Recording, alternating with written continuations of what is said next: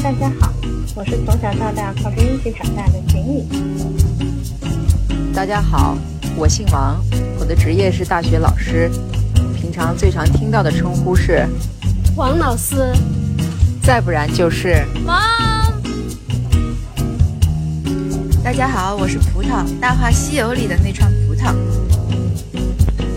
欢迎来到《兴趣时代计划体》第二期节目。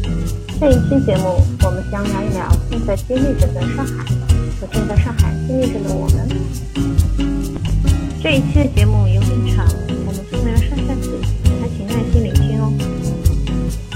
哎呀，大家晚上好！真的是我们呃，自上一次碰面聊天以后，这一晃已经 N 个月过去了，难以置信。嗯。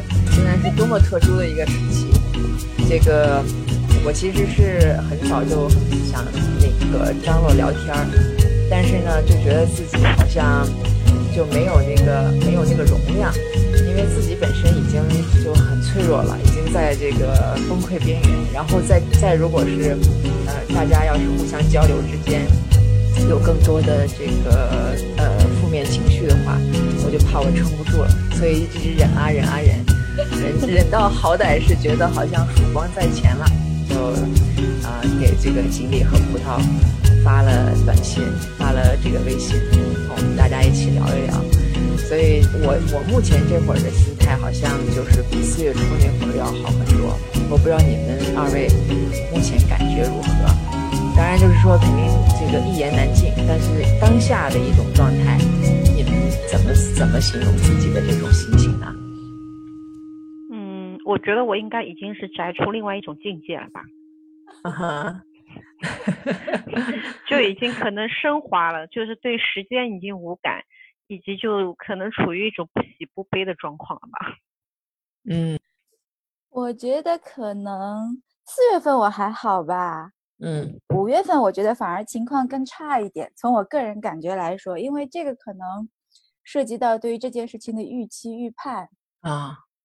我肯定是我们三个当中囤东西囤的最多的人。我的话，我应该是属于移民的二代。嗯嗯，对。但是我自己是出生在上海，嗯嗯，然后成长受教育在上海，大大部分那时间都在上海度过。但是我这次有一个特别深的感受，这也是这两天我一直在想的。嗯嗯，我以前一点都不在乎，或者说我也没有充分的意识到说我是一个上海人。就嗯。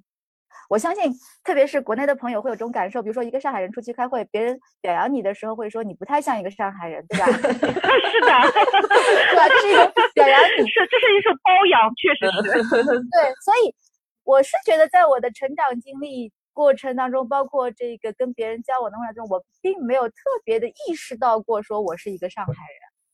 就这个，我一直以为说我这个地域观念的这个是非常淡漠的。嗯嗯。但恰恰是这一次，嗯，我第一次发现我是一个上海人，嗯，我以前从来没有这么深的感触，因为以以前会觉得，因为你就是因为你长在这这里，你会对这个地方也不满意，那个地方也不满意。比如说以前我会觉得上海的这个景观很差，嗯。嗯，这个。建筑它整个的整整个和谐的美感是没有的，就是你会很挑剔这个地方，对不对？嗯嗯，你会有各种各种不满意，包括哪怕你在外面待了很久，重新回来，你也不会有那种说啊，我原来这么喜欢这个地方，就不会有这种感觉的。嗯嗯。那恰恰是这一次，我觉得我这个是有生以来第一次有这么强的我是一个上海人的这种认同感，以前真的是从来没有过。具体呢，就是说哪些方面让你突然意识到你是一个上海人？是什么样的？一种契机，或者说是什么事情让你就这种体会感最深？嗯，我觉得就跟这一次出现的很多视频、歌曲，包括很多的这个短的，呃，就是各种曝光的里面，它大量的用沪语，就大量大量的用上海方言，嗯，它有很多的歌用上海方言唱的，嗯，包括它有很多上海的景观地标式景观。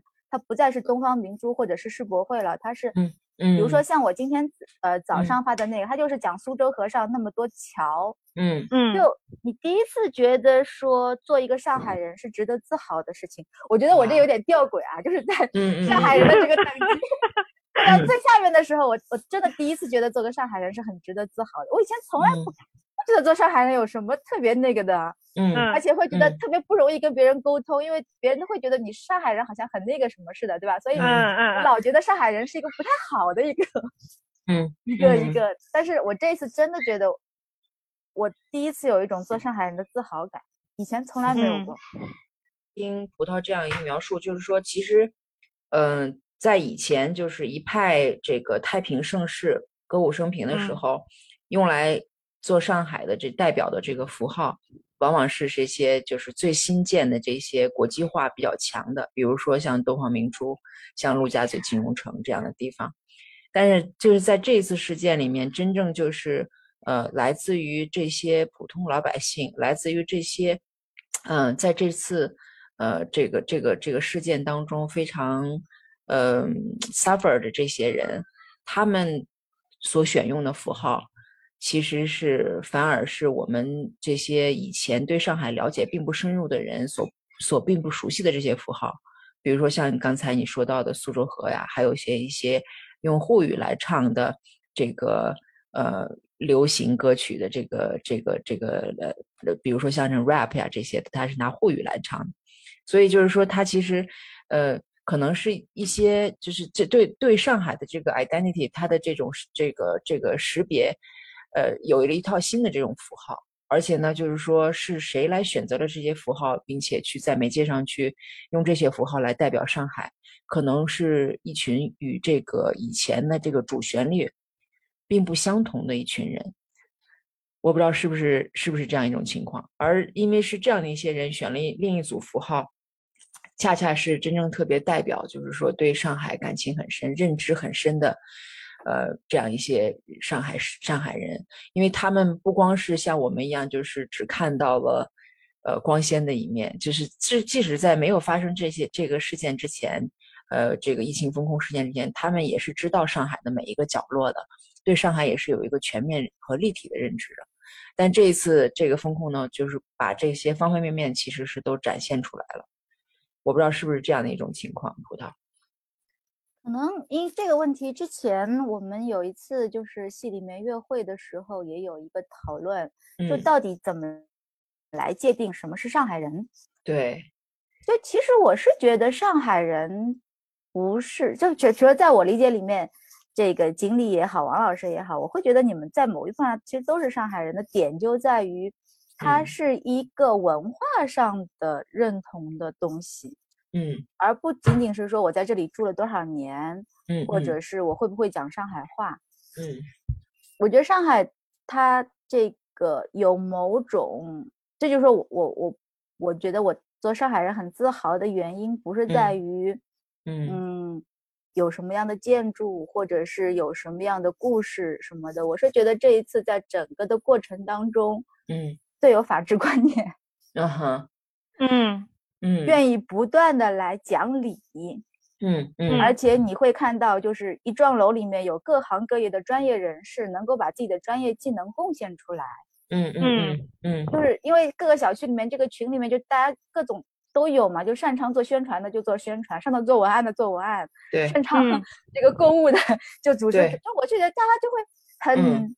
有机的把自己的技能和生活关联起来，我觉得这个其实是上海的一个一个一个一个一个气性吧。因为嗯嗯专业性是上海很重要的，就嗯用什么去抵抗那个对某种不讲理的东西或者是高压的东西。那我觉得所谓的上海人，其实就是说他特别有意识的是用专业性来对抗这个东西。我觉得这个是。对我这次觉得特别有感触的地方，就以前因为没有这样的事情，它显示不出来，或者说它没那么集中。但我相信，就是我们现在在网上看到这些视频，你可以发现每一个视频里面都有这样的或多或少的用专业知识、用专业意识，可能。是医生，可能是律师啊，可能就是一个很平常的老太太，但是她都会要求说你应该怎么样，应该怎么样，应该怎么样。嗯嗯，我觉。得这个你会觉得老百姓的这个法律意识，嗯。很高，对对对，非常好。我觉得这点确实是，我是我我确实是很有感触的，因为我的家乡是在西北的这样的二线城市，其实也是感觉到，就是上海这边的老百姓，不管他是不是土著哈，就是的确是比较愿意讲理。然后，嗯，不管他对法律懂多少，他愿意拿这个法拿出拿去拿把这个 put on the agenda，就是说我们要按按这个按道理来说，按法治来讲。还有就是说专业性上面确实也是这样的，就是看看我自己。到底能做点什么？哎，我自己呃，由于这个专业训练或者说这样的这个专业性的背景，我在这个事情里面到底能发挥多大的作用？这个确实是，嗯，我特别特别认同。但是我不知道葡萄，你觉得就是这样的一种形成这样的一种抵抗，一讲一种反作用，就是它在多大程度上起作用了？你对这个反作用的的这个这个，就是它的这种 capacity，到底能到到什么程度？嗯。当然，就是如果说我们以这个呃中央和地方的抗疫政策最后哪一个来占了主导来做判定的话，那这个结果肯定就是说呃是很不乐观的，呃就相当于是否定了我们刚才所说的这种抵抗。但是呢，其实我们也应该看到这种过程当中，它的抵抗还是有作用的。我不知道，就是这个葡萄，你这边就说到了这个抵抗，那我就想也也很好奇，就是你自己对于这种抵抗，它的它的结果和影响到底有多大？你是怎么看的？嗯，因为我一开始就是一月份经历一次，三月份经历一次，所以四月份的时候其实是有一个估计的。嗯嗯，所以我不知道大家还有没有印象，就是四月一号到四月五号中间其实是有。波动的，有反复的，对对，所以当时就是说，当时那个心情还不像现在这样，当时还属于就是积极观战的那种心情。对我还抱有希望，我当时还跟我们同事说，我说可能过两天政策就转向了。对，当时就是，嗯，所以一开始的时候，其实我是有一个期待，嗯。我并不认为，就我并不认为上海的所谓的精准防控跟全国的从武汉开始的这一套防疫政策真的有多么大的差别，其实是没有差别的。其实他们的基本逻辑是完全一致的。对，所以当时就是一月份的时候，给我们小区上铁丝网、上铁板的时候，嗯嗯，就可以知道说他们现在会是这样做的。嗯嗯，因为当时我们整个小区都是自动。就是自愿回来，当然也是被威胁了。但是大家还是因为小区相对于整个上海来说，毕竟还是小嘛，对，所以。其实大家都是自愿回来的。可是回来了以后，每个楼下都有两个大白守着的情况下，还是给我们上铁丝网、上铁板，而且是一。夜之间，嗯，分得死死的，不考虑任何消防的问题，嗯嗯嗯。就是象征性的，你知道吗？因为实际上你根本出不去，你怎么可能冲过楼下这两个大白，然后对对跑过？这这铁丝网是完全没有必要的，但是还是照拉不误。所以当时其实我受受冲击最大的是在一月份的时候，我是觉得说吹的这么好的上海的动态清零、精准防控，其实它的内里本质上是非常暴力的，啊，是很赤裸的。嗯，所以我就我一开始吧就觉得他们是没有任何差别的，就没有太大的差别。第二个，但是同时我又认为上海是特殊的，嗯，因为我当时期待说，通过四月份的这一轮博弈，有没有可能说居家隔离在上海首先被实现？对，嗯嗯嗯，因为上海是整个城市条件最好的，人口素质最高的，如果在上海都不可能实现居家隔离这一轮的。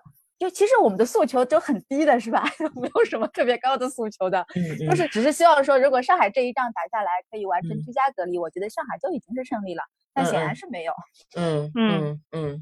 所以现在我是觉得，就不断的往后退吧。如果上海最终能够让入户消杀这一件事情啊，真正的进入所有人的视野，把它的科学性，把它里面存在的问题和法律的这个依据诸种，就等。等于放到台面上来说，我觉得就已经是很不容易了。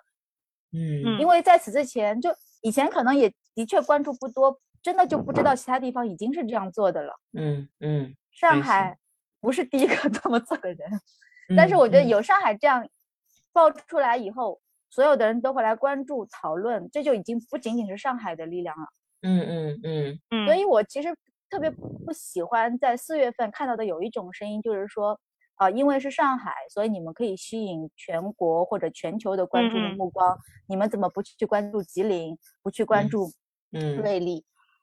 是有这个问题，但是我觉得这不是核心的问题。真正核心的问题是，当上海把这些问题暴露出来以后，嗯，它就不能仅仅被视为是上海的地域性的地方性的问题，它就是一个全国的问题，是大家一起要来面对的问题。所以我现在的希望仅仅在于说，这个事情，呃，入户消杀和整栋拉去隔离这样的事情被爆出来以后，里面的科学的知识被更多的人知道。嗯，法律的问题被更多的人了解到，我觉得这是一个普法过程。你，我现在了解的法律就比三月份的时候多多了。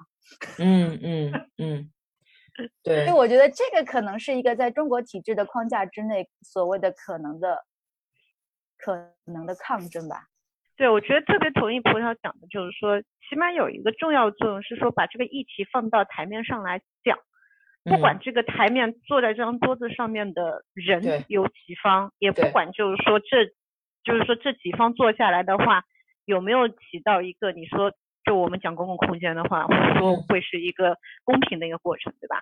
就先不去探讨这么往后的或者说这么深远的一个事情，我们起码就是说把一个话题抛出去，对，那么吸引了多方的一个注意，我觉得这个确实是在上海看的上海这次事件当中看到的。很重要的一个意义啊，也是就是说所谓的就是说你说以后往前推的，起码有一个苗头在这边。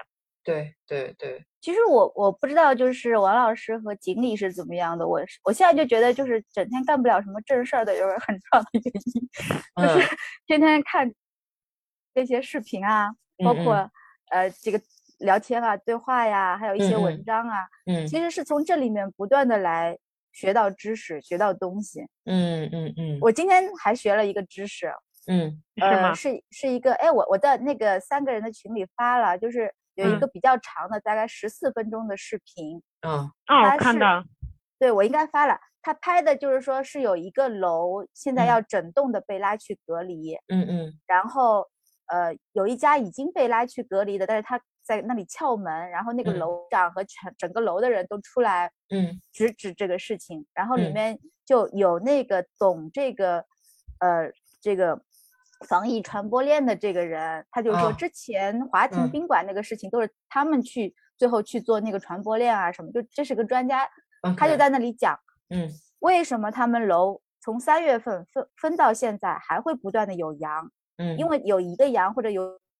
有几个羊角把他们整个楼都拉去方舱，为什么这个方法是不对的？嗯，然后我看了这个视频，我就学到一点，我也就理解了为什么就是有些小区就不断的反复反复，因为从三月份隔到现在还有就不正常，因为他们现在往往是说是外卖或者是说核酸导致的嘛。嗯，但这个人就我觉得他提供了一个知识，这个是我以前没有想到的，就是说其实已经有很多从方舱回来的人。嗯。那有很多从方舱回来的人，他们总是有随身物品啊，或者什么，就在这个回来的消杀不充分的情况之下，他等于把方舱的病毒又带回到了小区里。对对。而带回到小区里的时候呢，那别人又搞不清楚你是哪里来的，对吧？因为嗯，从方舱回来以后，他们还会复查。嗯。那在这个来来回回的过程，就又有可能感染到别的人。嗯嗯。所以这个，我就是这个知识，我以前是没有的。我我以前没想过说，哦，这样也行，也会感染。以前只是觉得说啊，比如说表面多少小时它就无效了什么的。所以我是觉得我每天通过这些视频大量的在学习知识，法律的知识、医学的知识、跟人沟通的知识。嗯嗯。包括有的时候，我我觉得其实大家都在，包括在门上贴纸条，就是说怎么跟那些人来打交道，这是我觉得去。嗯，我不知道大家还有没有印象，就是以前福岛核电站，就是那个福岛危机的时候，日本有一个全民学习运动。嗯哼，哦，它是因为有核辐射嘛，这个知识对大家来说都是一个空白。对。所以当时日本人他们搞了一个全民学习，就是说大量的来学习这些知识，包括怎么测这个辐射，什么样的这个东西是可以吃的。对。还有一个全民运动。那我们这一次，我觉得是一个自发的全民学习的运动，就大家。当然是带着情绪来看这些东西的啦，嗯，看完也就哭得很很惨，或者说哎觉得怎么这么可怜。但是我觉得其实一个，因为都是跟自己的切身利益相关的，嗯，跟自己周围的亲人，所以大家都是非常主动的来学习，而且学习完了以后还特别积极的分播给所有你觉得需要学习下的人。哦，我觉得我学习的东西可能会有点不一样。嗯，我我也是觉得，就我很同意葡萄讲的，这是一个非常好的一个学习的机会。但是就我自己个人体验来讲的话，我觉得我学会了两件事情。嗯，第一件事情就是让我学会了，让我起码就意识到，说我过去是生活在象牙塔里面的。嗯，我有看到这个社会不同阶层的人的一个状况，以及不同阶层人的一个需求。嗯，然后不同阶层人他们的一个立场和他们做事情的一些出发点。嗯，就是让我见识到这个社会更加多元，这个是我我这一次我觉得受到冲击算是蛮大的一件事情。嗯嗯嗯。那第二件事情是我觉得我学习到了，或者说是自己不断的探索开发出了如何和自己相处的更为愉快，以及说呃可能在食物方面，尤其是在食物方面的话，如何有效去储存和利用你手边有限的这些食材。让自己可能就在，呃，不只是在生理上面吧，在心理上面得到最大的慰藉。这个我觉得是这一次就我个人来讲，我学到我觉得最大的两件事情了。呃，其实我蛮惭愧的，我就与你们两位相比较，我觉得我自己就是，嗯，就是客观上，因为也确实是比较忙，嗯，就没有特别多的理会这个。呃，外面在发生什么事情？主观上我自己也有点就是刻意的去屏蔽很多东西。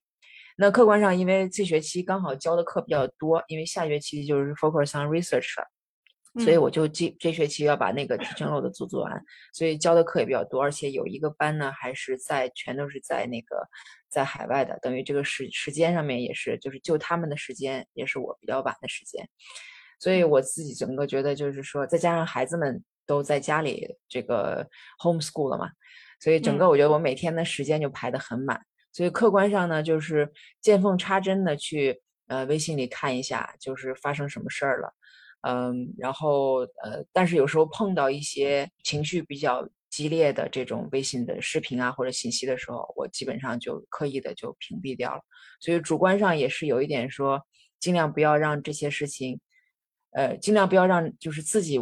觉得无能为力的事情对自己影响太大，呃，需要就是眼下这一个月，四月份这一个月需要自己情绪是非常稳定，要不然的话，我也不知道我就是这个这个这个家庭，还有我这个这几个班的学生，就是能怎么样能够继续 run 下去。嗯，因为学生来讲的话，他们也是就是被呃这个封控在宿舍楼里面嘛，就国内的学生封控在宿舍楼里面，然后国际的那些学生呢，他们第一他不能够在。啊，不能够这个有通感，不知道上海知道上海发生事情了，但是他们并不知道就是到什么程度。但是呢，你说他们这个他们幸运吗？也不见得，因为他们 已经从二零二零年在经历这样的事情，然后到现在为止，我觉得他们更加的是就是心理上的那种那种创伤，其实是也是一种结了痂的形式，就是就就是这个这个这个常态化了。所以我觉得就是我自己必须啊。保持稳定，然后呢，才能够就是让这个班级呀，还有家庭都能够正常运转。所以相比较你们两位来讲，就是我觉得我是还是非常的，嗯，比较比较愚钝吧，就是对外面发生的事情知道一些，大的趋势和方向知道一些，但是呃细节上面的东西，呃，我觉得我是了解是比较少的。那么简单来讲，到底学习到了什么？就是我觉得我这次是，嗯，对自己的对自己的一个最大的一个一个一个锻炼，就是 要让自己要要要稳定，要稳定，要情绪要稳定。因为我自己就是呃比较就大部分情况就还还是比较顺利的，就是因为我们是从四月一号开始裁封。而且呢，就是这个，呃，在五月一号的时候也可以下楼去了，就是真正就是嗯，在家的就是一个月时间。然后我平常也是比较宅的一个人，所以不能出去，好像影响也不是特别大。就对我个人来讲，嗯，就是但是时间上肯定是因为孩子们都在家，所以时间就变得很稀缺。所以这些方面并不影响，并不大。但是有一个星期的时间，我自己是觉得比较挑战的，就是，呃，当时我们准备的食物，呃呃，已经快吃完了，然后呢，呃，就是发的物资呢没有到位。就我所在的这个楼，它是一个这种酒店式公寓嘛，嗯，然后当时可能这个徐，我们是在徐汇，就是著名的徐汇，就是物资最多最丰富的徐汇，而且是斜斜土街道，就是在丰富当中的这个排到这个 top 的那个。对，然后呢，就是我们，但我们这楼是这个酒店式公寓，它在整个这个 compound 里面，就这一座是酒店式公寓，其他的都是那种就是呃业主的那种楼。然后呢，就是当时居委会发的时候，就我们这栋楼就没有发。这一下子就就就出了一个很大的 crack，对，因为我当时预计到就是说，如果政府要是不不会呃这个要延续延长这个风控时间的话，它一定会有这个供应链呃肯定会有补补补充，否则的话就会出大漏子了。嗯，当时所以我我我预计我这两个星期肯定是够的，但是后来就有这么一个 crack，就是说他把这栋楼里的人不认为是这个。呃，就是常住居民，但实际我们这个楼里面全都是常住居民，都是一年一年签约了。然后呢，也是有老有小，也有刚生出来、刚出生的 baby，然后最大的九十四岁，嗯，所以就是而且也很有很多外国人在这个楼里面，嗯，所以就是在这样的一种情况下，他也没有发发给我们东西，所以我当时就是一下子有点慌，就是说，哎哎，竟然会出现这么大的一个 crack，然后也跟就是我们的居委会去做联系，然后居委会那边呢，就是。呃，他他在接我电话的时候呢，刚好跟别的同事在说话，就问他同事说：“哎，什么口径啊？” 当然被我给听见了，所以就是说，我就知道他们可能也不知道怎么去处理这个情况，然后是不是就是统一规划的时候没把这栋楼里面的人算进去，然后就是在在大家在寻找这个口径怎么去回复。所以在那一个星期里面是比较比较嗯比较张慌的，就是说不知道会发生什么事情，然后呢就尽量的是让自己稳定。然后我那一个星期瘦了五斤，就是可能焦虑啊，还有食物短缺都有。我就觉得就是说，原来基于就是就是第一次担心是因为说我们被没有没有被考虑在全盘的这个规划里面，这个是可能会有问题。那谁照谁来关照你呢？第二呢，就是如果说即使当时被考虑在全盘里了，比如说你被考虑在你被应被被包括在团购里了，被包括在物资供应的这个范围里了，仍然会出现这样的问题，那就是当时就觉得这个呃你的这种这种这种信任其实是呃非常难以得到保证的，这个是突破了我的一个一个这种。安全感的一个所能承受的范围，所以当时就尽量学习说让自己一定要情绪要稳定化，嗯，然后呃，就是也也有各种办法吧，就是说读书，读大量跟当前的东西没关系的书，就主要是跟自己的这个研究领域相关的了，比如说呃，social studies of finance 它的这种发展的这种轨迹，呃，economic sociology。嗯，就是特别是 economic sociology 这块儿，你就能看到，就是说这些社会学家，他也尝试去分析这个经济问题，distract，distract，就是就是就是分散注意力，就是跟现在的这种形式，有些人他就是为了他觉得很那个很呃呃觉得很这个这个很质疑，很很觉得费解的情况下，他会找一些相关的书去读嘛，比如说嗯。历史上发生了这种大事件，然后，嗯，然后我当时就觉得，我觉得你越看这样的书，可能越就是无解，越会觉得 desperate，所以我就是读了很多这个就是没关系的书，呃比如呢？比如呢？我也很好奇，就是我我试着两条腿走路，你知道吗？但是 哪两条腿？就是一条腿，就是说。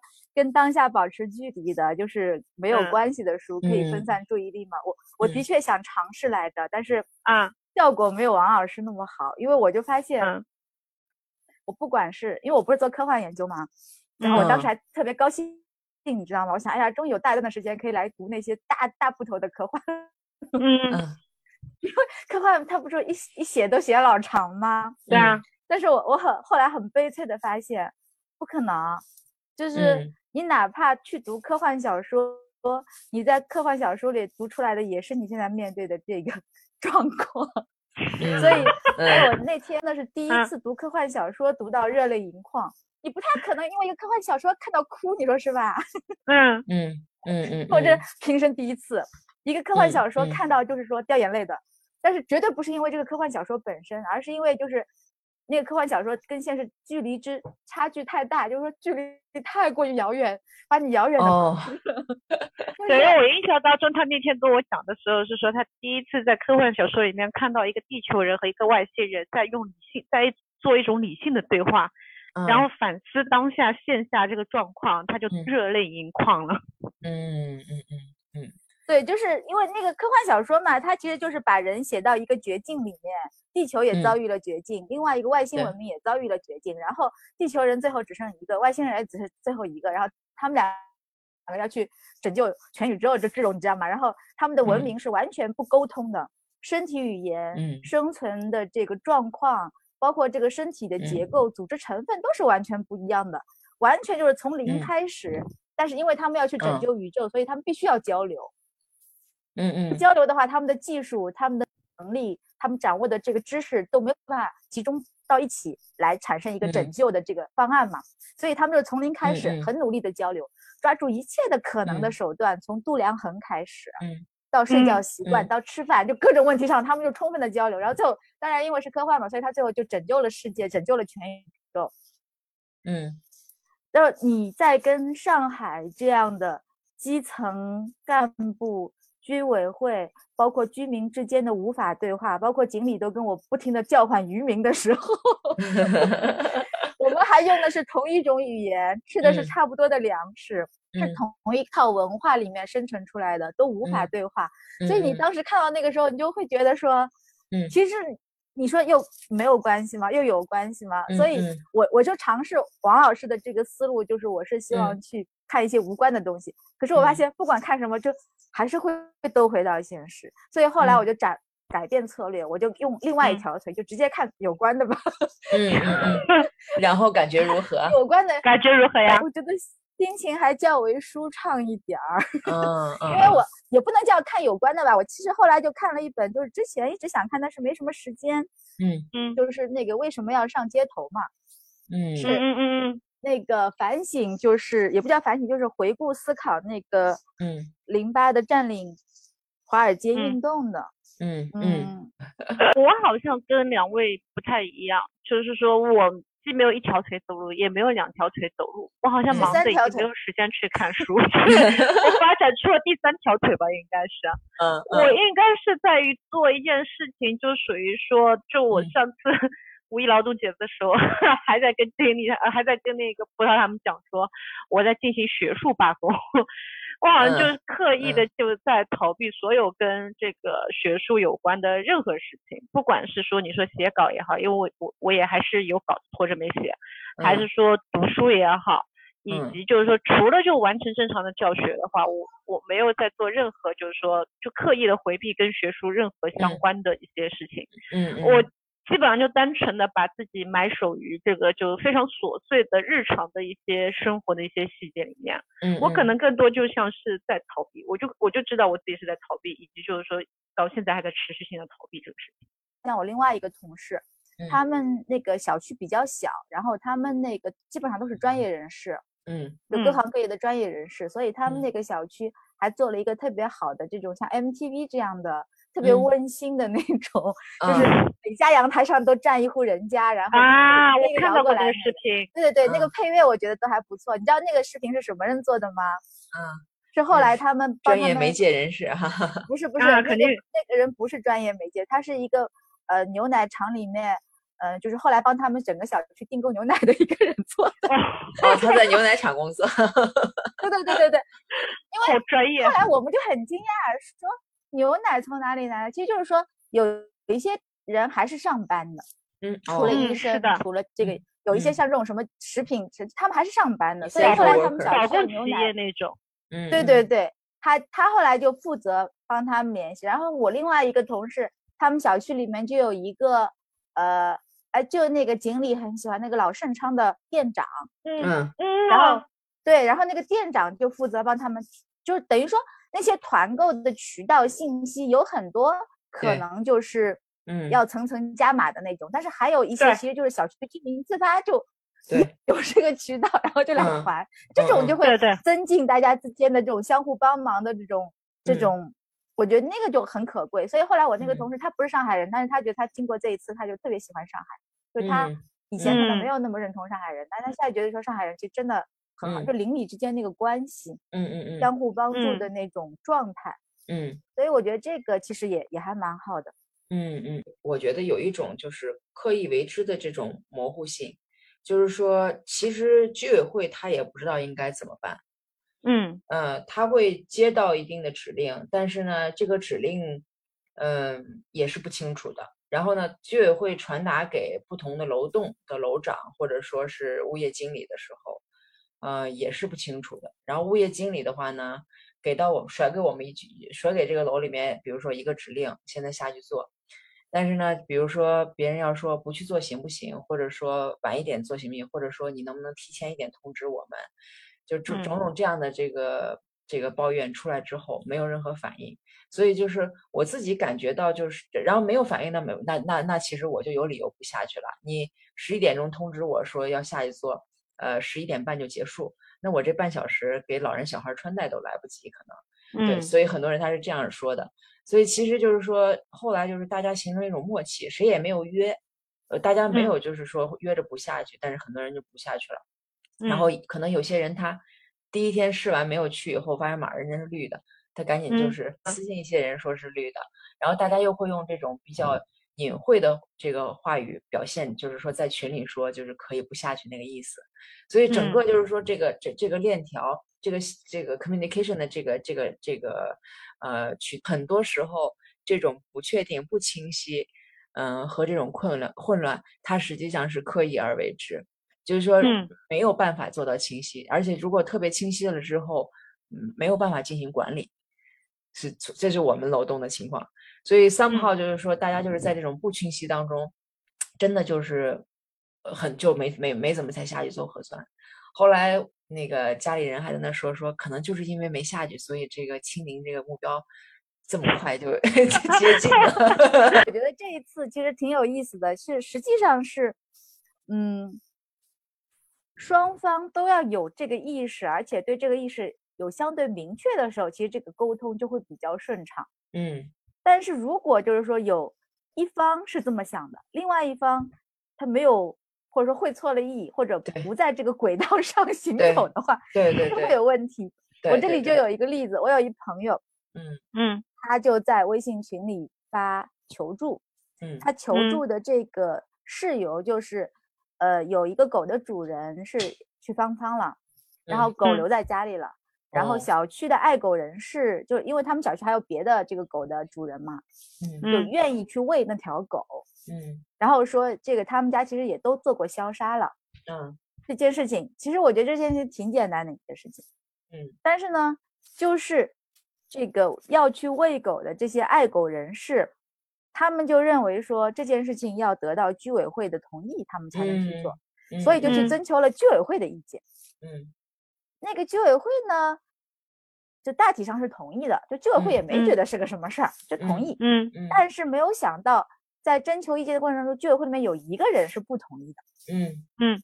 他就把这个信息放出去了，放到就整个社区里面，大家都知道这件事情了。哦。结果呢，就所有的人都跑来给这个。爱狗人士施加压力，不让他去喂狗。嗯嗯嗯，好，然后这个这就变成一个他要到网上去求助的事情了。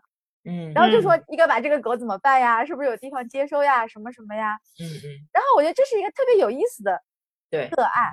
嗯，就是你不去要求把这个事情明晰化，嗯嗯，就把这狗喂了，其实谁也不知道。对，嗯，大家都足不出户，谁知道你是喂狗了呀？对，是，对吧？但是你要把这个东西明晰化的。就是背后的一个动力是什么呢？其实就是说，你希望这个事情万一有问题的话，责任不在你。嗯，对，因为这个是责的问题。你去要求居委会承认你这个行动的你的一个动机嘛？不然你要他承认的干嘛呢？嗯。那么这个其实就是把责任或者把这个难题放到居委会那边了。嗯嗯。而一旦有人觉得说这个里面是有责任的，万一出什么事儿，对吧？这不就是万一的事情吗？嗯。好，然后他就会转嫁成一个社会舆论，然后大家都去给那个爱。狗人士打电话，嗯，结果就搞得这个爱狗人士最后就他又承受不了这个压力，崩溃了。嗯，对他，所以他后来又没有没有去喂这个狗，这这个狗，这个狗蛮惨的，我觉得。这狗狗后来呢？这狗后来呢？还活着吗？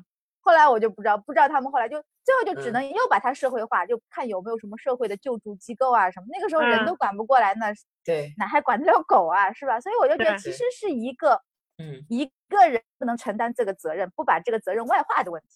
对，但是，一旦这一步走出去以后，就它就它就跟涟漪一样，它就扩散开来了。嗯，其实跟那些都没有什么关系。你说你喂狗跟旁边那些居民有什么关系啊？嗯，但是最后就变成一个无法解决的社会。一旦放到社会层面，就更无法解决。你说现在，嗯，就我记得那个是四月中旬的时候，那个就是真的是连人都顾不过来的时候。嗯嗯，那打打死狗好像是那那对也是那段时间的嘛，对吧？所以我就觉得，就这就变成一个无法解决的问题，然后就变成说这个是这个城市很冷酷，嗯呃，基层管理很有题。就是这次上海基层是会有很多问题，嗯，但是里面我觉得有一部分问题恰恰是。应该个人权责明晰的部分，嗯，没有做好的时候，把它不断的往外推移的过程当中产生的这个集群效应，嗯嗯，我觉得这个就是有一个例子，我这边也有，就是说可以佐证刚刚葡萄讲的这一点。就关于个人职责的一个问题，就是我们我们这个楼呢，到后期的时候呢，其实是可以下楼了，然后可以去就是说小区里面溜达了。那个时候就所谓的就是叫到管控区的阶段了嘛。嗯嗯。那呃，小区里面就会出现，就是说有人去艾特这个物业经理，就问说我们能不能自己到门口去取快递，就去拿外卖这些事情。嗯。那。我们自己三个人就私下的一个意见是说，这个事情你就不要去问，你直接去拿就可以了。嗯，因为因为在这个过程当中，首先一个就是说，既然都让你去小区里面走了，你去门口去拿一个外卖，这个是理所应当的一件事情。嗯。第二个，你去问物业，你无非就是想说，万一出了事情的话，物业会不会管你，对吧？那你是一个成年人，我们认为你是一个成年的社会人，那这个这个。万一出现的一个风险的话，应该是你自担，或者说你应该有能力去承担这个风险的，对吧？嗯嗯。你不需要就是说再去询问物业。那如果物业说不可以的话，那岂不是又变成说整栋楼的人又变不可以了？我们又要去需要去跟物业去交涉这个事情了，对吧？嗯嗯嗯。或者说是物业说可以，那楼里面是不是有其他人会跳出来有不同的意见？就像。刚刚葡萄讲的说，你把一个明明就是说个人应该去承担的风险，或者说个人应该去解决的一个社会责任的一个问题的话，就突然变成社会化了。嗯，那他就反而会把事情搞得就是说非常复杂和难以解决。对，嗯，所以就是后来很多最后一公里的问题就产生了呀。是的呀，本来那一公里自己走走就完了，后来就变成一个问题了，然后还老是解决不了。啊，一直到现在都解决不了最后一百米的一个问题，不是？我觉得挺有趣的一个例子，也是我同事他们小区里的。嗯，呃，我同事他们家不是雇了个阿姨嘛，然后那个阿姨也跟他们关在一起了。有一段时间，他们小区就出现了物资特别紧张，嗯，蔬菜都进不来什么的。然后后来呢，还是不让他们买东西，但是可以下楼走了。结果呢，就是 他们家的阿姨，嗯，就突然发现说，他们小区的绿化带里长满了春笋。然后我们那个城里的人就以为，因为他把照片拍给我们看的话，我就看到的就是一堆竹竿啊，对啊，看到有笋，你知道吗？啊，但是他们一开始就不明白，说那个阿姨在那里淘着啥。后来他拔呀拔，就是后来把那个竹竿拔完以后就变成笋了，你知道吗？然后就是旁边遛弯的那些业主就突然都明白过来了，大家都回家拿袋子去了。Oh my god！开始扒绿化带，然后就是大家都吃上了笋。就我觉得这个挺有意思的，就是感觉这个阿姨她肯定不是什么精英，但是后来我这个同事她她连他们家阿姨都开始转哈耶克了，就是属于那种 开始有文化，就是说有意识，所以我还是觉得这是一个全民教接受教育的，就是接受知识的过程。嗯嗯。就如果不是这个阿姨的话，就我们仨在那里逛死了也逛不出个笋来，我觉得就是看就是竹竿呀，是看到有笋呢，就是没有这个知识。我觉得其实每行每业就他掌握各个不同层面的知识，就我们的掌握只是某一个层面的知识，嗯，那其他的人可能掌握的别的层面的知识，但是他这个其实他把一个小区封闭起来，就提供了一个怎么说一个，尽管是被动的，但是大家充分交流知识的这个可能性出现了。嗯嗯嗯，就像那天我拍照片给那个锦鲤看，不是我们那个托尼老师自己就开始营业了吗？嗯，就我觉得这个就挺有趣，就是说。其实大家都来贡献自己的知识，那个阿姨也不是要来显摆她的野生知识，嗯嗯嗯，她真的是家里就没有吃，就看到竹笋这个欢欣鼓舞的样子，是吧？我觉得这个就挺有意思的，所以我是觉得，嗯，当然我不希望就是说我们一直被围困下去，但是如果这个围困是长期的话，这些知识都会出现的，对对，短期之内用不上的知识，有些长期的知识，就他们家那个土豆发芽了还能吃，因为那个阿姨就是说他们。没得吃的时候就是这么吃的，嗯，已经菜死过了，对他们已经吃过了。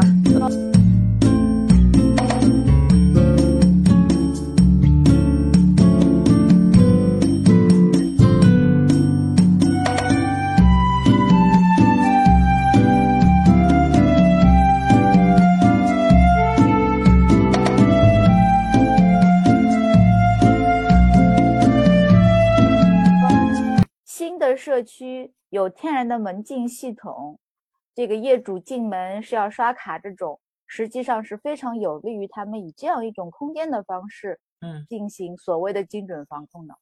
哦，嗯嗯嗯，病毒又不刷门禁，是不是？我觉得按小区为单位一点道理都没有。嗯嗯，但 但是它实际上就是在空间上，它有这个条件可以依循，嗯，然后他只要给你门禁一关。你就插翅难飞了，嗯嗯，所以我觉得他这一次就是你要来讲科学的话，很多在地方就是都是经不起推敲的。但是从社会治理、所谓整个城市管控的角度，对他来说，我觉得它是一场大实验。嗯，而这个实验，我不知道对他们来说是失败还是成功了，但是实际上是非常有效的。嗯嗯，这一拉谁都出不去。对对。所以听葡萄刚才这么说，就是其实早在一月份的时候，嗯，这个精准防控已经在有些小区已经是采取了非常，嗯，就是挺很吓人的这样一些手段了。就 是如果是不用一个不太准确的词的话，嗯，对。对，当时我们就是第一天，天我们还可以下楼走动，后来就足不出户的嘛。第一天我下楼走动的时候，我们就这些人就是分别参观了一下各个门的状况，参观了一下拉的铁丝网。然后我记得那个有一个大爷就说的别准确，我们那个大爷两手一背就是说：“哎呀，我们这都是国境线待遇，就是特别准确，你知道吗？”是是那个是上海上海大爷吗？对啊，就是因为我们吃完了午饭就。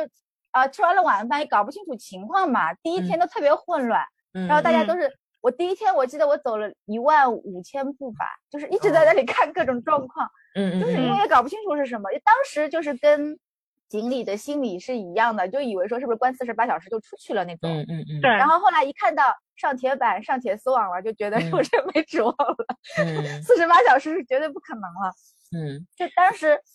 就特别不能理解，就是说为什么是这样来对待，嗯，市民的。对对，那为什么你把它这个，呃，为什么这样的一种大大形式会后来被人们会理解成为是互吹呢？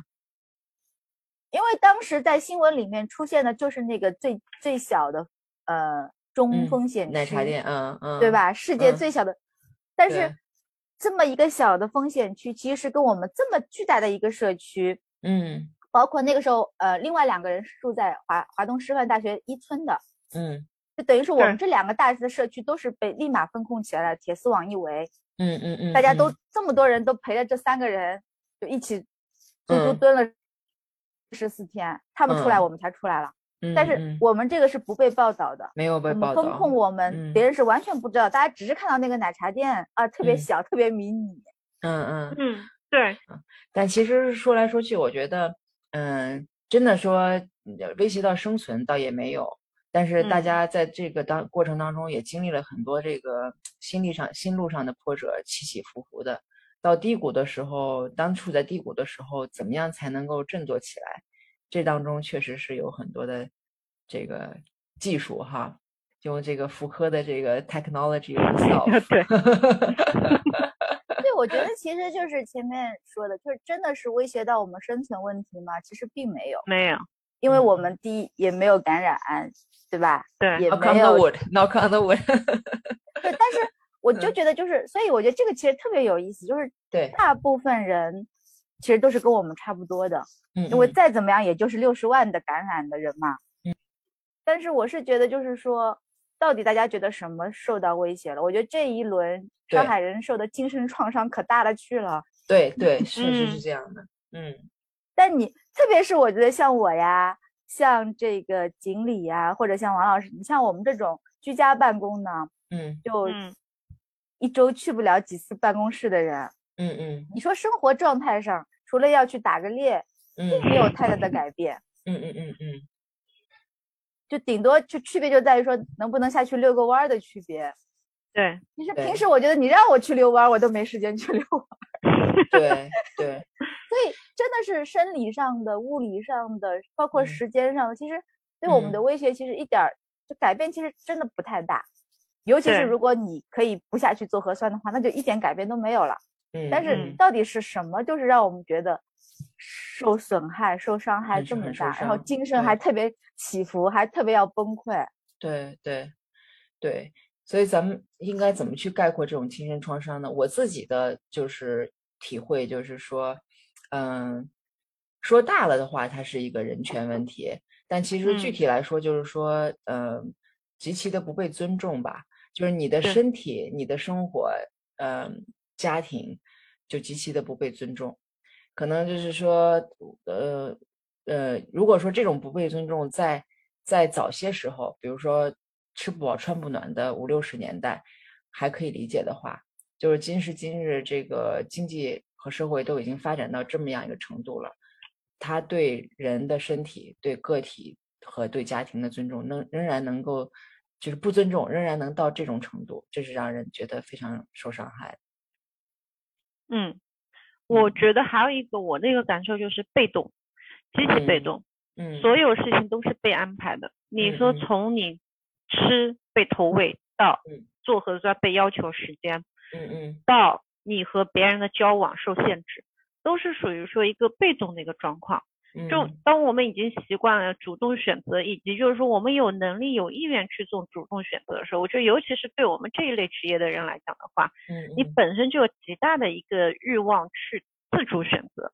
可是，在现实现日的话，或者说是在未来的话，我们能够预见的未来的话，这种就主动选择权不断的被压缩。嗯嗯，乃至于就是说一直处于一个被动的状况，这其实是违背了你说后期的一个学科对你的一个训练也好，还是说你自己就自我自身的一些主动性也好，就是非常违背我们的一个习性的，也是非常违背我们一个本性的。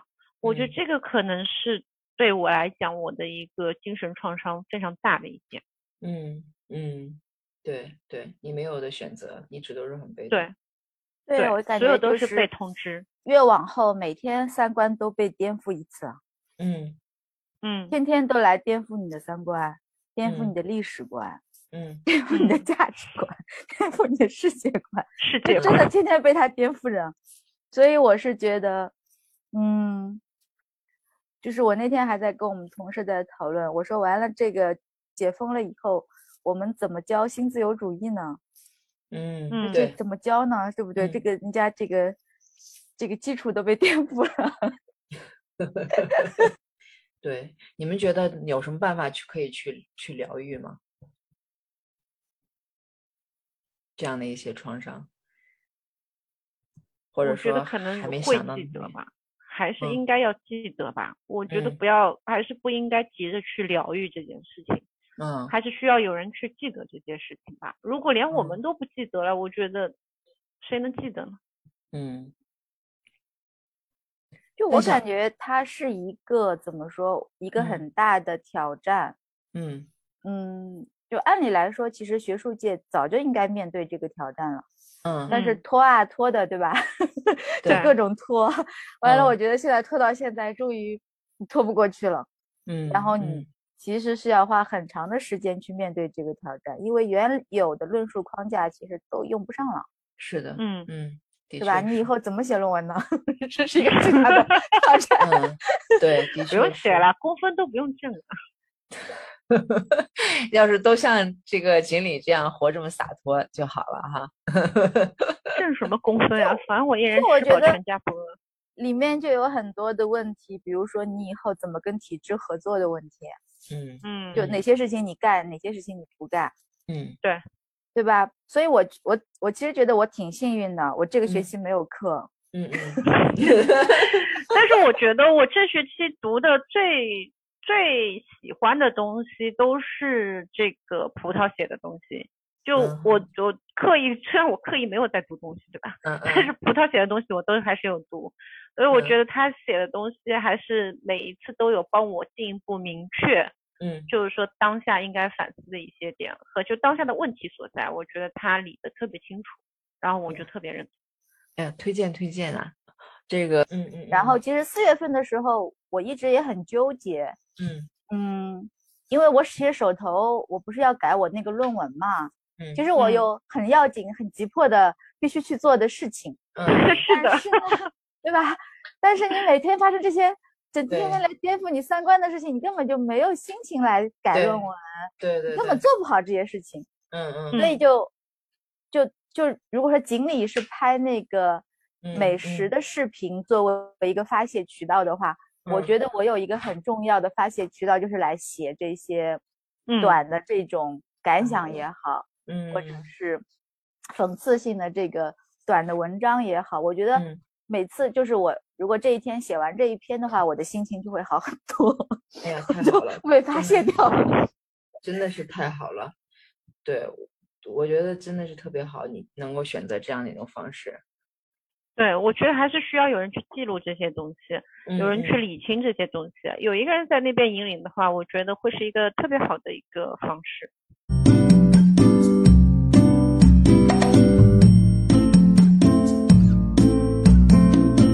就想问说，这个事情完了结束了以后，你润不润呢？对你润不润？我要是一月份跟你，我不是，我要是三月份参加了你们那次饭，我估计我已经早都润了。少吃一次一次饭就少润一次，是不是？后悔没润。对，因为我如果早知道就一月份也就那样的情况的话，那就是肯定会影响我对后面情况的这种判断。嗯，对对，就是嗯，因为当时就是三月底，三月底的时候，我们有很多同事就已经就润了，因为他们可能小区里面就是有发现的，然后就呃，就他可能提前就体会到了。会是怎么样的状况吧？就三月底的时候，所以就已经就就就就润了。但是我们当时还在想，就是觉得非常的就是 hopeful，包括就是你们说到的四月初有几次反复和波动嘛，就是我们始终还是有一个判断或者是一个相信，觉得它会向另外一个方向走。嗯，到的就是说我们还是太太 too young too simple。对，是的，对对，所以呢，就是，但是现在就是经过了这么多之后啊，就是我觉得对我个人来讲，就是润不润的，好像其实问题不是太大，就是影响，就是变化对我自己的这个嗯呃变化影响从速来讲不会太大，但是我我我我就在想，就是我的下一代。他们从长远发展来讲，他到底是他们与上海与中国的关系到底应该是怎样的？这个是我在想的一个事儿。对，但是你我自己到底是润还是不润，现在就是不是太大的问题了。而且可能比如说出于很多实际的考虑，比如说母亲这个年龄大了，然后呃，他这样的就是突发性的来回的长途的国际旅行也不太可行了。然后包括也是去年也是，刚刚这个回，因为回回到中国了，所以就是父亲走的话，我也还就是在很近的身边，能够就是经历能够陪伴了。所以说呢，就就相反来讲，就是出于这些呃比较客观和实际的原因，我觉得不润也没关系，呃润好像也不会好到哪儿去，嗯，因为好像这个这个这个。普天之下，世界世界现在都没有一个特别特别理想的一个角落，所以我自己来讲，确实确实没有什么，但是会影响到，就是说，嗯，孩子们他们将来跟中国、跟上海之间会是怎样的一种关系？然后我我目前可能对他们，包括对我的学生，都还有一定的影响作用吧。就是我会怎么去 situate 这个事儿，嗯，所以我我也在想，还没有还没有一个特别明确的结论。这个是现在很多中产上海人在考虑的问题。对，所以其实就是不是有个说法嘛，就是说这一波之后的话，就是说这个移民的这个业务会暴涨。对，从技术移民，包括这个经济移民，都会就是怎么说，就是整个是一个大崩大崩盘的状况。嗯，他把所有的这个中产对于这个社会的信心给破坏掉了。嗯，是的，嗯，对，这个是很可怕的。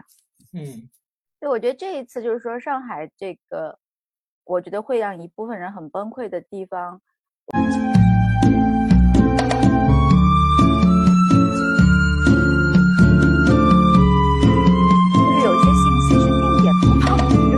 这个段子我觉得是适合我们这个小群的，在这个里面是可以引发共鸣的。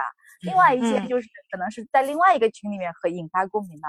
就我觉得其实每个人是每天要处理大量的来作为一个中介，这样来处理这些。是的，是的。啊，OK。我每天起码要有一小时，我起码每天一小时以上都是要排给这个工作的。所以昨天他问我就是说你到底在忙什么的时候，我捋了一下，一天的行程里面有一个小时是被这个事情占去了。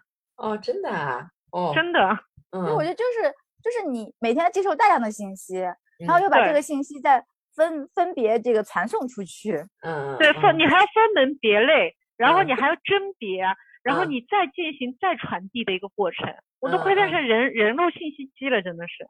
哦，我觉得每个人都做了大量的这个工作，所以这个上海这一次这个信息就是各种传播的这个信息，其实量非常大的。对，是的。对，而且就是相对做到就是比较充分，就是我那个老师，我跟经理说过，都七十几岁的老太太了，她都每天就给我传大量的信息，就各种，嗯嗯，所以那个有一天我不是发了一个，就是那个政治性忧郁那个东西，它里面有一个病症，就是说你不想跟别人交流这些信息的时候，嗯嗯，就是你就陷入政治性忧郁了。我觉得我们每天。花一个小时来处理这，其实你一点都不犹豫，你可积极了，可积极了，对，积极的参与其中，恨不能自己就化身其中了，已经要。哦，那我就属于明显的政治性忧郁。Before today。对，而且我觉得这一次特别好的就是很多同一个事件，你会看到不同的人拍出来的视频，基本上三百六十度无死角。真的是吧？就是的。呃，最早就是方舱爆出来的时候，其实是一一个事件，但是我就看到好几个人从不同的角度拍的这个记录这个事件的这个视频嘛。嗯嗯。对，其实是他们记录的是同一件事情，但只是拍摄的人站在不同的位置上。嗯它就是三百六十度无死角嘛。对吧？其实你你看了几遍以后，你就把这个事情的过程就还原了。对，嗯嗯，哇哦。OK，就其实有好多视频是可以交叉放在一起看，你就知道，就就因为大家都会往上传嘛。包括我这次，我三月底的时候，我以前从来没有下载过抖音，我就专门去下了一个抖音，嗯嗯，用来防身的。嗯，防身。前面就是哎，那个经理有一点说的，我觉得特别，我特别认同，我觉得特别好，就是说，嗯，当你处在这个处境里面的时候，一定要有人告诉你说，他跟你的看法是相同的。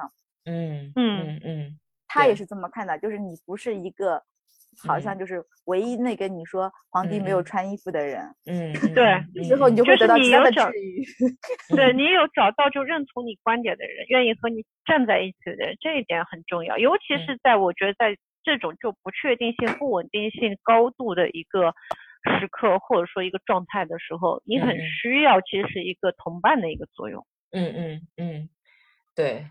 来，我我我的最崩溃的 moment，实际上是，就是我的一个呃学术上的一个一个怎么说呢，一个 colleague 吧，对，他是他是三月底的时候，对，三月三月底的时候，在在全程要封城之前一个星期吧，他他来上海访问的嘛，访访问研那个学者，然后那个是在美国的一个大学里面教书，然后他三月底的时候就润到云南去了，嗯，啊，所以他但是他一直很关心我，就时不常的会发短信过来问，然后呢，我我就是前啊大概一个多星期以前。不到两个星期之前，对他有一次就发短信回来问我，就是还是问，然后我跟他说，我说我们就是要马上又要静默了，然后他就又问说为什么要静默呢？然后那个是因为有 case 了吗？就是问这种就特别特别就是一看就什么都不知道的这种问题。然后我当时我觉得最受不了这种，对他也是非常好心，他也是非常好心，他一直还你看他在那边做那个。游山玩水，然后做做田野，然后他还惦记着我，就是经常会问，时不常说最近怎么样了。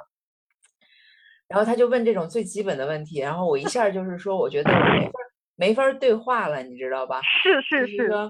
这个我怎么跟你再去解释这些东西？因为我自己别说解释，我都想都懒得去想它。完了，你还让我再去给你捋。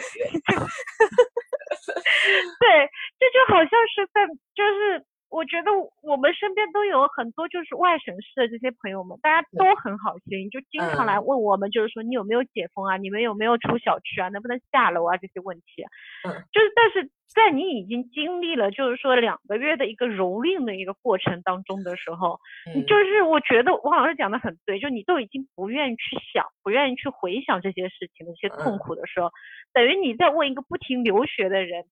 你还要不停的让他回忆说他为什么在哪摔的呀？对，对，在哪摔的呀？你第一滴第一滴血是怎么流下来的呀？对吧？摔哪了呀？这个血有流了多久了呀？就是当你就是已经找不到。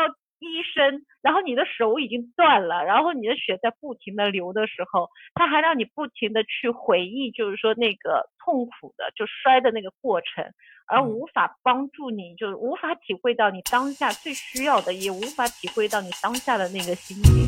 我觉得那个真的会让人那就去把那个我最爱的大猩猩发到我们。好的，我们搜一下有什么课需要王老师让他赶快补上。好的，好的，我这个课后作业一定要做了，然后 reflection 该写的要写。嗯，谢谢，谢谢。嗯，晚安，晚安。好嘞，晚安，晚安。各位晚安。嗯，拜拜，拜拜，拜拜。